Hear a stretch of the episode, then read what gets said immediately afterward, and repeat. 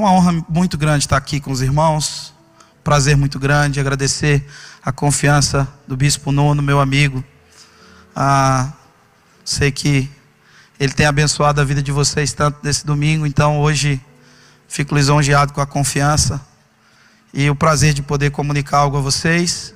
Eu sou Felipe, é, sou casado com uma mulher maravilhosa, a Josi, já há 15 anos casado. Temos três filhos e também temos televisão, como disse aqui. Tá tudo certo, é porque realmente queremos povoar a terra. E temos o Estevão de 12 anos, Débora de 10 anos, Isabel de 6. Eu sou extremamente redundante ao fazer menção de um voto que eu fiz com Deus, as minhas filhas são lindas. Então, o primeiro namorado da minha filha eu vou sacrificar ao Senhor. E eu não vou me cansar de repetir isso, até que ela entenda realmente que eu estou falando a verdade. E caso ele ressuscite, ele vai ser a pessoa certa, caso não, minha filha vai ficar lá em casa. Eu sou muito apaixonado pela minha família, amo muito ser marido, ser pai. Eu acho que essas são as funções mais importantes ah, que Deus nos entregou. É ser marido, mulher, pai, mãe, ser irmão, ser amigo. Essas são as relações e as expressões mais celestiais que a terra pode desfrutar. Você pode ser um apóstolo, um profeta, um pastor, um mestre, mas se você não for marido, pai, mãe, amigo, irmão, talvez o seu ministério seja um eco somente. Ele não tem consistência. Ah, é, encarnada do que diz respeito ao plano de Deus para a terra, amém, irmãos? Ah, nesses dias a gente falou sobre muitas coisas e hoje eu queria falar um pouco sobre escolhas. Ah, e um texto que me encanta muito, é um texto muito conhecido, 2 Samuel capítulo 11. Se você puder abrir a sua Bíblia, é um texto conhecido de todos nós. É uma tragédia que acontece com um personagem bíblico muito querido de todos. Ah, e isso reflete a importância de entendermos o potencial das nossas escolhas. Uma escolha certa pode fazer com que um mendigo, um miserável, se torne um rei. Sim ou não? Uma escolha errada, em contrapartida, pode fazer com que um rei se torne um miserável. O que define as nossas vidas são escolhas. E o que define uma maturidade, embora respeito a todos os irmãos que estão aqui com seus cabelos já embranquecidos, estão há mais tempo na terra, quando quero me referir a pessoas um pouco mais velhas da minha comunidade, eu digo que ela está um pouco mais tempo na terra, né? então ela não é velha, ela só está bastante tempo aí pela terra. E embora isso seja um fator é, essencial, primordial para desenvolver maturidade, a maturidade não está cativa ao quanto se vive. Infelizmente, há pessoas que quanto mais velhas ficam, mais imaturas ficam, sim ou não? Então, a maturidade ela não está restrita a isso. O que define a maturidade, biblicamente falando, é a sua capacidade de discernir o momento e a qualidade das suas escolhas. O que seria discernir o momento? Deus foi tão perfeito, tão maravilhoso, tão pedagógico, que ele nos entregou uma terra com quatro estações, sim ou não? Temos duas estações primárias e duas estações secundárias. As duas estações primárias definem o nosso calendário e a nossa agenda, até mesmo, até mesmo o que vamos comer. A gente tem o verão e o inverno, não é assim? E você faz uma programação para o inverno, você faz compras pautado nessa estação, ou seja, a estação define a sua agenda a sua escolha, a maneira como você vai viver, a maneira como você vai se vestir. As duas estações secundárias anunciam que algo vai mudar: o outono e a primavera. Estamos agora aqui com a estação outono. O outono é uma estação secundária que anuncia o quê? O inverno. Vai vir o inverno. Quando termina o inverno, começam-se as flores, anunciando que o calor vai chegar. Então, nós precisamos discernir o tempo e entender o tempo, as estações das nossas, da, da nossa vida, é essencial para fazermos uma escolha coerente. O que define maturidade? Se alguém é maduro ou não? Isso.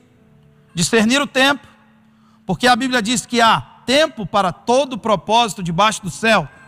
Há muitas pessoas que nos enganam, dizendo que Deus está com pressa. Deus nunca teve pressa.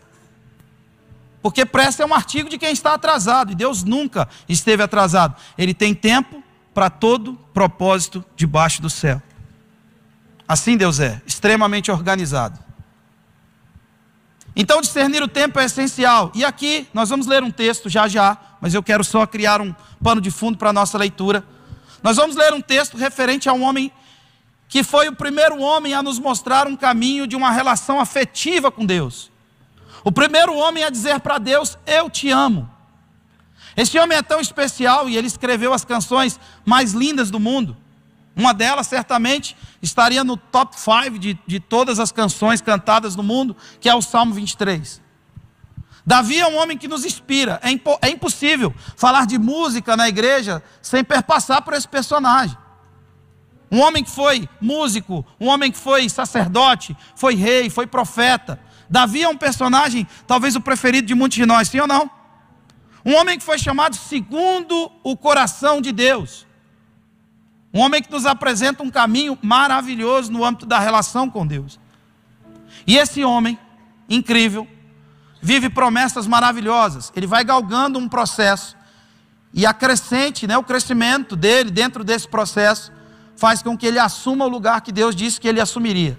Ele se tornou primeiro rei de Judá, depois ele uniu o estado de Israel, dois estados, é, dois, é, duas tribos separadas das outras dez.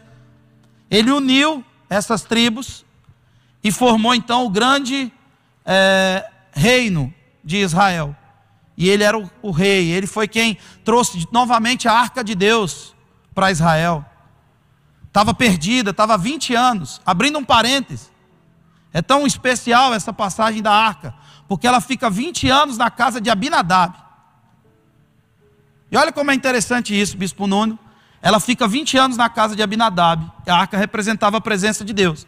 A única coisa que aquela arca propiciou na casa de Abinadab foi juízo. O filho dele morreu quando tocou na arca. E eu não quero saber o que é enterrar um filho. E torço para que ninguém aqui saiba. E se isso aconteceu na sua vida, que o Espírito Santo console você. Mas Abinadab teve que enterrar um filho, depois de deixar a arca na sua casa por 20 anos. E a mesma arca que traz esse tipo de juízo sobre a casa de Abinadab, traz bênção sobre a casa de Obed-Edom. Davi devolve essa compreensão da presença de Deus para Israel. Mas um belo dia, diga comigo, tempo. Um belo dia, Davi não discerne o tempo. E discernir o tempo é essencial para fazermos escolhas. Você é resultado das suas escolhas. Você é hoje o que você escolheu ontem. O único princípio que não precisa de fé para que se cumpra é o homem colhe o que planta. Ah, mas eu não acredito nisso. Não, o problema é seu. Se você jogar na terra, vai nascer. Você não precisa acreditar. Colhe-se o que se planta. Vamos à leitura? 2 Samuel capítulo 11, verso 1. Aconteceu que, tendo decorrido um ano, no tempo, mais uma vez eu peço carinhosamente, diga tempo, em que os reis saem para a guerra, enviou Davi Joabe e seus servos com ele, e a toda Israel para destruírem os filhos de Amon e cercassem Rabá. Porém, Davi ficou em Jerusalém. E aconteceu que a hora da tarde, que Davi se levantou do seu leito e andava passeando no terraço da casa real, e viu do terraço uma mulher que se estava lavando, e era esta mulher muito formosa à vista. E enviou Davi a e perguntou por aquela mulher, e disseram: Porventura não é esta Betseba, filha de Eliá, mulher de Urias o Eteu? Então enviou Davi mensageiros e a mandou trazer, e entrando ela a ele, se deitou com ela, e ela já se tinha purificado da sua imundícia, então voltou para sua casa, e a mulher concebeu e enviou, e fê-lo saber a Davi, e disse: Pejada estou, na minha tradução, estou grávida. Você pode fechar seus olhos por um instante. Espírito Santo, nós já conhecemos esse texto, mas que o Senhor traga ensino, compreensão, revelação, direção para nós a partir dele. Que hoje a gente seja instruído, norteado, em nome de Jesus, que os nossos corações, nossos corações sejam cheios da Sua presença. Nos ajuda, Senhor, a entender o que o Senhor quer comunicar aos nossos corações. Dai-nos ouvido para ouvir e tira desse lugar toda distração. Em nome do Senhor Jesus. Em nome de Jesus. Amém? Veja bem, irmãos. O tempo era o tempo em que os reis saíam para a guerra. O tempo era destinado, a estação era aquela. Obrigatoriamente, Davi tinha que estar ocupando o seu posto, mas ele decidiu ficar. Ele decidiu se acomodar em todas as conquistas que já tinha. Ele era um homem segundo o coração de Deus, era um homem que derrotou o poderoso Golias. Era um homem que uniu o Estado, era um homem que tinha trazido tantas conquistas, tantas bênçãos para o seu povo. Mas em um determinado momento em que ele não discerniu o tempo, e que ele não, consequentemente, fez uma escolha que tinha concordância com o tempo, ele ficou em um lugar que Deus não queria que ele estivesse. E sabe, irmão, toda vez que você não tiver um discernimento claro do tempo, e eu não estou falando de nada místico, eu estou falando de um discernimento que é pautado na sua, na inteligência da sua fé, amém? Em uma compreensão, em uma percepção. A oração, ao meu ver, que é mais sincera e mais poderosa, é a oração de José, o pai de Jesus. Porque imagina o que José teve que, o tempo, a forma, a escolha que José teve que fazer. José namorava uma moça, nunca tinha se deitado com ela. De repente ele está no trabalho, a moça manda mensagem no WhatsApp. Preciso falar com você. Estou no trabalho, mas é urgente. Ele disse: Tá bom, dá um jeito, acha um intervalo no trabalho, vai falar com a sua namorada. Chega lá, a namorada diz para ele: Eu estou grávida. Aí José, ué, mas como assim? Mas fica tranquilo que o pai é Deus. É estranho, não é? Mas a Bíblia diz que José ponderava em seu coração tudo que Maria tinha lhe dito. E porque ele teve a disposição de oferecer para Deus um tipo de oração que é integral. A sua mente ora junto com o seu espírito, com a sua alma, amém, irmãos? O discernimento do tempo parte a partir disso, desse mergulho em si, dessa avaliação integral de cada coisa que acontece na sua vida. E Davi não usou disso. Não discerniu o tempo. E todas as vezes que você fizer escolhas que não tenham concordância com o tempo, saiba de uma coisa: você vai ficar completamente vulnerável. Seja você um homem segundo o coração de Deus, você vai ficar vulnerável. A Bíblia diz que uma mosca morta faz um unguento do perfumador exalar mau cheiro. Por mais aparentemente radical que seja isso, é bem simples. Davi, porque fez aquela escolha, acordou tarde. e começou a passear pelo feed do Instagram. E ali viu uma mulher que era muito formosa. E resolveu mandar um inbox para ela. E aí, sumida? Saudade.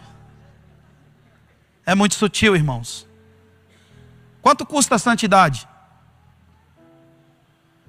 A santidade é um, sabe, não é nos tornarmos estranhos, mas é termos a plena consciência de que precisamos estar conectados com Deus e fazer as nossas escolhas a partir de uma orientação de Deus. Se eu oferecesse agora para você, vamos pegar aqui um instrumentista. Se eu oferecesse agora para você dois milhões de euros na sua mão esquerda, você me venderia? A mão? Não? 10 milhões de euros. Tá pensado. Joel, quero te comprar o seu olho direito. Um milhão de euros.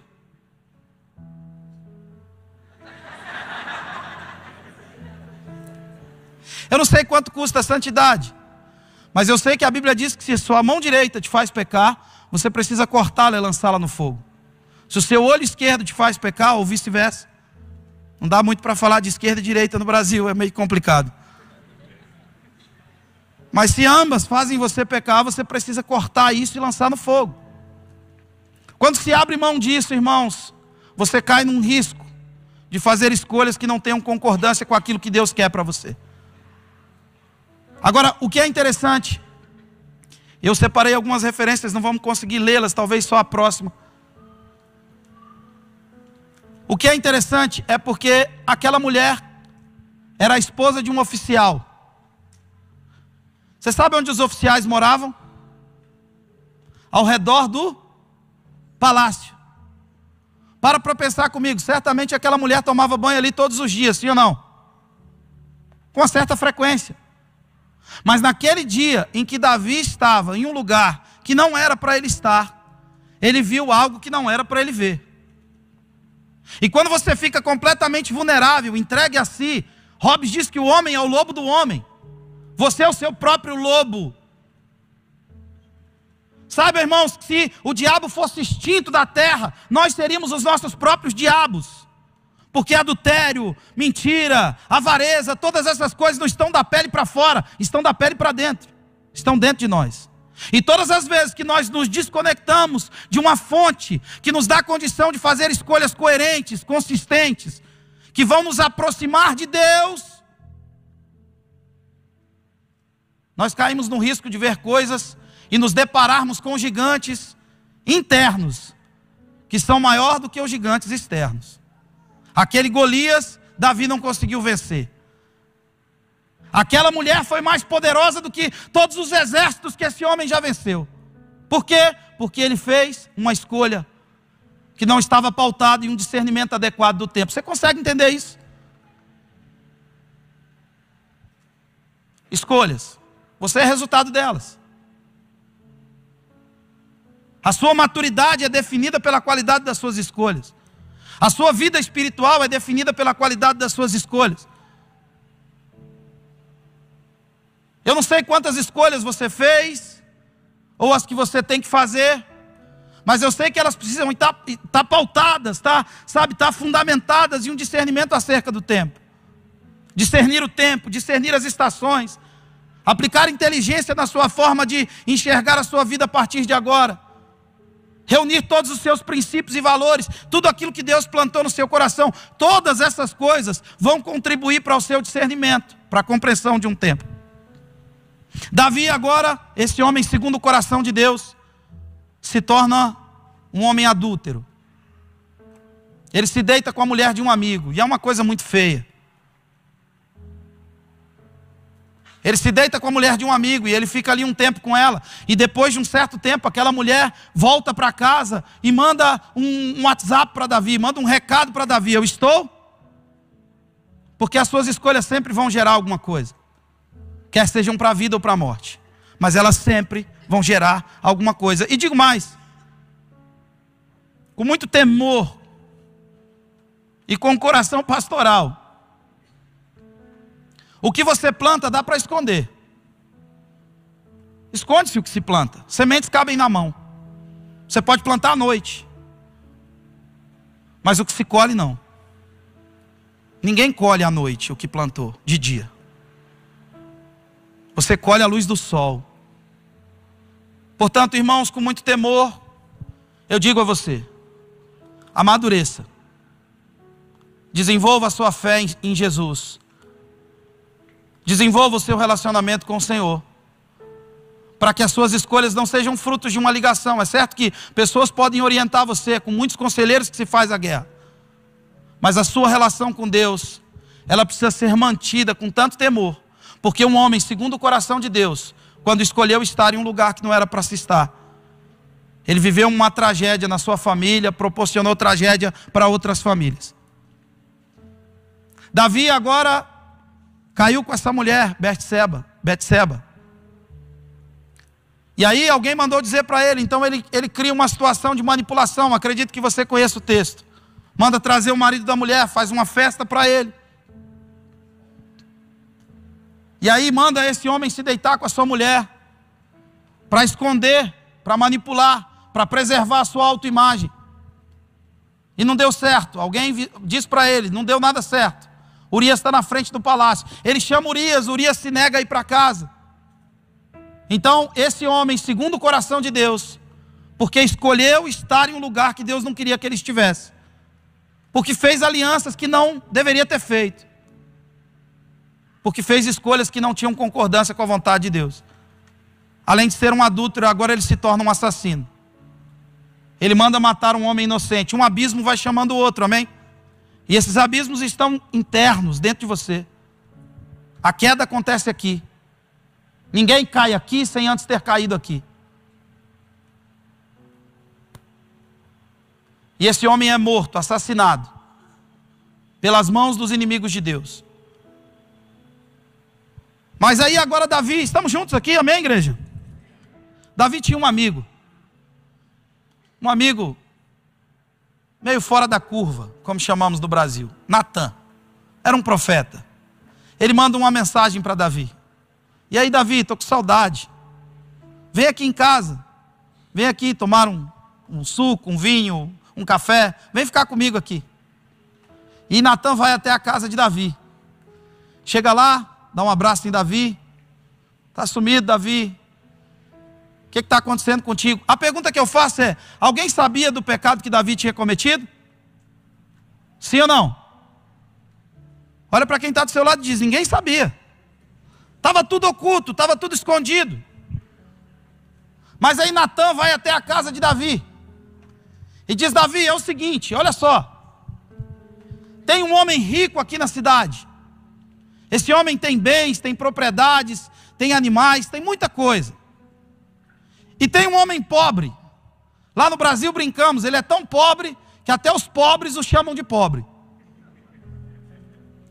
Ele é muito pobre.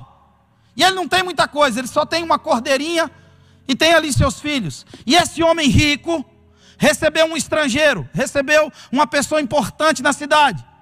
E ele hospedou esse homem. Só que ao invés de pegar dos seus animais, pegar daquilo que é seu, para servir a sua visita, ele pegou a cordeirinha do homem pobre, matou e serviu ao visitante. A Bíblia diz que a fúria de Davi se acendeu. E ele disse: Esse homem tem que ser morto e restituir seis vezes mais. Natão olhou para Davi e disse: Você é esse homem, meu rei. Você fez escolhas que não devia ter feito. Você foi para lugares que não devia ter ido. Você acessou o que não devia ter acessado. Você fez negócio com quem não deveria ter feito. Você fez escolhas que desviaram você daquilo que você é realmente em Deus. Você não é o seu erro. Você é aquilo que você é diante de Deus. Mas o seu erro, consequentemente, traz uma necessidade, uma demanda. Você precisa voltar para quem você sempre foi em Deus. Estamos juntos aqui? A pergunta que eu faço é o seguinte: a primeira escolha, Davi falha. Sim ou não? Os reis foram para a guerra, ele fica. Agora, Davi tinha uma outra escolha para fazer. Ele tinha poder de matar Natan, sim ou não? Natan não chegaria no pátio. Então, diante de uma escolha que a gente faz, que nos desvirtua daquilo que somos em Deus, Deus sempre vai trazer palavras que vão nos nortear, nos direcionar a voltarmos para lugares de onde nunca deveríamos ter saído. E você tem uma segunda escolha para fazer. Talvez essa palavra que eu estou pregando faça sentido para você. Mas mesmo fazendo sentido para você, você tem o poder de me matar dentro de você, como Davi tinha. Mas sabe o que me encanta na história de Davi? Aqui nós vamos caminhando para concluir essa reflexão. O que me encanta na história de Davi é que, mesmo diante de toda a situação que Davi estava vivendo, ele demonstra um coração disposto a oferecer para Deus o que Deus jamais vai desprezar: um espírito contrito e um coração quebrantado. Agora, o que eu acho mais grave em tudo isso, sabe, irmãos, eu prego em muitos lugares, no Brasil, e em alguns lugares fora também, prego em muitos lugares, tenho contato com muitos pastores, temos uma reunião de pastores que eu faço na minha comunidade. Por um instante no Brasil nos demos com muitos suicídios de pastores. Isso é muito grave. No Brasil, a cada 36 minutos, uma pessoa se mata. Pegaram uma foto das últimas os últimos posts de pessoas que cometeram suicídio. E quando você vê o último post da pessoa que se matou, jamais você diria que aquela pessoa cometeria suicídio. Mas sabe, nesse instante em que Davi continuava sendo rei de Israel, sim ou não? Davi continuava sendo um homem célebre, Davi continuava sendo um homem importante, Davi continuava sendo um grande empresário, Davi continuava sendo alguém benquisto pela sua comunidade, mas dentro de si ele sabia o que tinha perdido. Ele sabia o que aquela escolha tinha roubado dele. Ele sabia que a sua essência não estava, sabe, tinha uma interferência. Faz sentido para você? Eu quero que você receba isso com o seu coração aberto. E se você estiver ouvindo a voz de Deus, não endureça seu coração, não. Deus ama você e Deus está aqui nesse lugar para nos tocar, para nos sarar, para nos curar, para nos devolver, para nos dar senso de propósito, para alinhar o nosso coração, apesar das escolhas que fizemos, apesar do discernimento equivocado que tivemos para fazer escolhas. Talvez você está prestes a fazer uma escolha importante. Eu oro para que você colha resultados incríveis a partir das escolhas, porque você é resultado das suas escolhas. Salmo 51. Diante do confronto que Natan faz a Davi, um amigo. Me veja como um Natan aqui hoje dizendo para você: olha, você é essa pessoa, no seu namoro, no seu noivado, no seu casamento, na sua relação familiar, na sua relação com o ministério.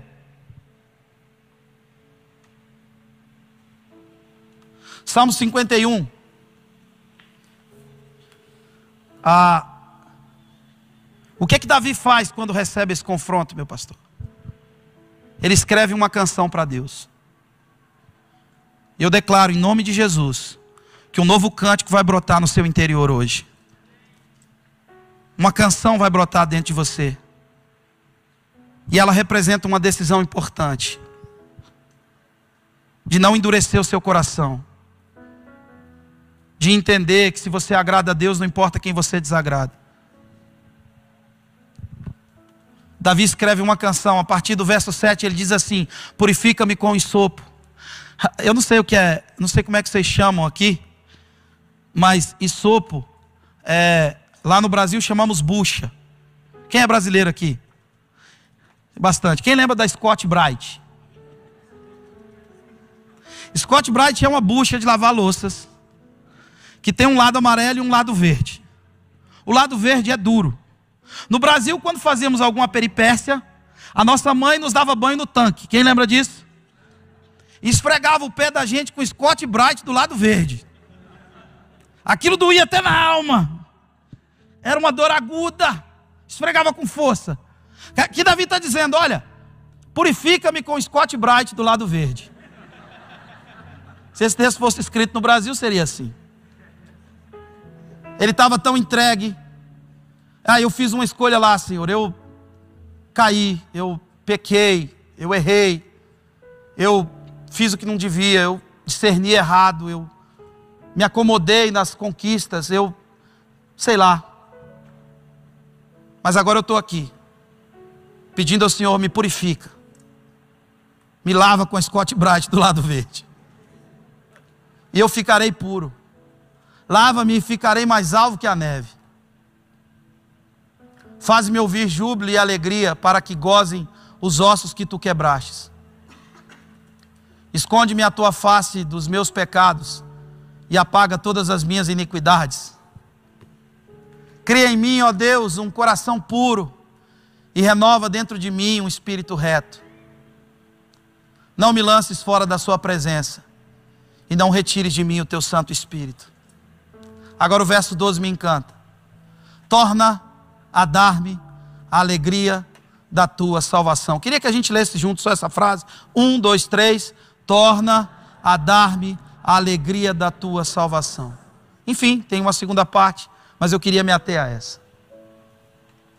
Sabe o que Davi está dizendo que perdeu, irmãos? A perspectiva da eternidade. Sabe todos nós aqui? Nós somos como um sopro. Viveremos 70, 80, 90 anos, 100 anos talvez.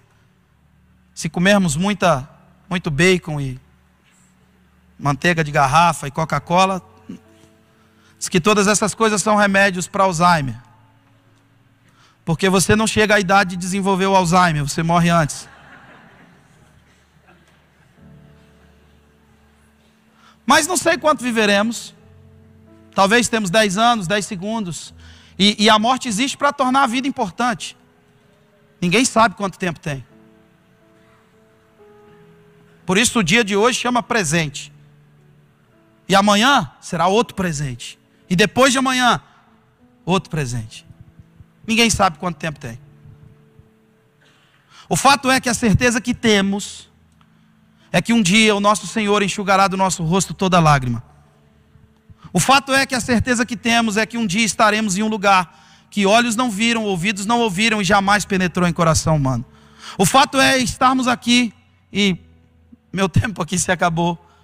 Mas existe um texto em Apocalipse capítulo 5 que descreve a tristeza de João quando ninguém podia abrir o livro e nem sequer olhar para ele. João olha para tudo que ele havia visto. João é o último apóstolo a morrer. E ele viu que Estevão morreu em vão, ele viu que é, é, Pedro morreu em vão, Paulo morreu em vão. Ele viu que os irmãos que morreram no Coliseu, esmagados por leões, devorados por leões, morreram em vão. Cristãos que foram queimados para servir de luz noturna, em vão. Por quê? Porque o céu a eternidade, estarmos com Deus era uma impossibilidade. Ninguém podia abrir o livro nem mesmo olhar para ele. Se você olhar Apocalipse capítulo 5, verso 4, na minha aplicação, não há uma tristeza maior do que a de João. Porque nós viveríamos aqui a esmo.